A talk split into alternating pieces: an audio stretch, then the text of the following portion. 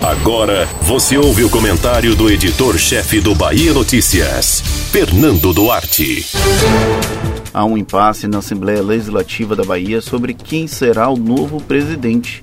De um lado, um grupo que apoia a permanência de Nelson Leal no comando.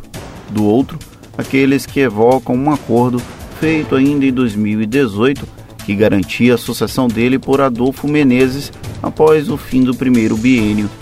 O tema promete movimentar os bastidores da política baiana e envolve os dois maiores partidos da base aliada do governo. O vice-governador João Leão fez ouvidos moucos sobre o entendimento para a eleição de Adolfo Menezes. Presidente do PP na Bahia, ele usa o argumento de que a pandemia atrapalhou os planos de Nelson Leal à frente da Assembleia. No entanto, por mais que haja essa defesa forte, o próprio Leão admite que é primordial que o comando da casa permaneça com a base aliada do governo. É uma fala tangencial, para não falar uma desculpa esfarrapada, já que é impossível que a base de Rui Costa eleja alguém do minúsculo grupo de oposição. Até porque a minoria prefere assistir de camarote a disputa dos adversários. O PSD ainda não cobrou a fatura. Sabe que é necessário aguardar o momento certo para que o acordo volte à tona sem fragmentar uma base fragilizada após um resultado nas principais cidades da Bahia abaixo da expectativa.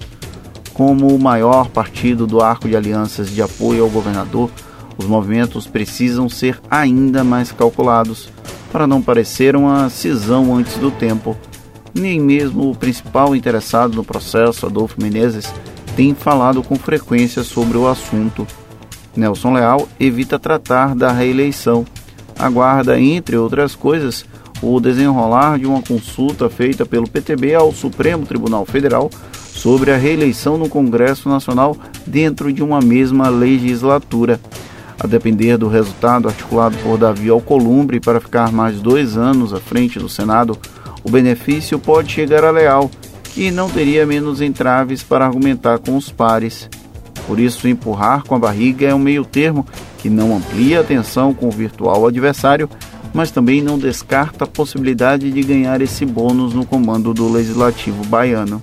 O bombeiro oficial para contornar essa situação é o governador Rui Costa. Ele falou publicamente sobre o assunto há algum tempo e demonstrou ter confiança que PP e PSD cumpririam o acordo que deu a presidência Leal e a sucessão para Menezes. Mesmo que seja uma questão interna da Assembleia, a resolução desse conflito passa pelos partidos e pelas alianças formadas para tanto. Depois da eleição de 2020, esse será o primeiro grande desafio do governador Rui Costa. Você ouviu o comentário do editor-chefe do Bahia Notícias, Fernando Duarte.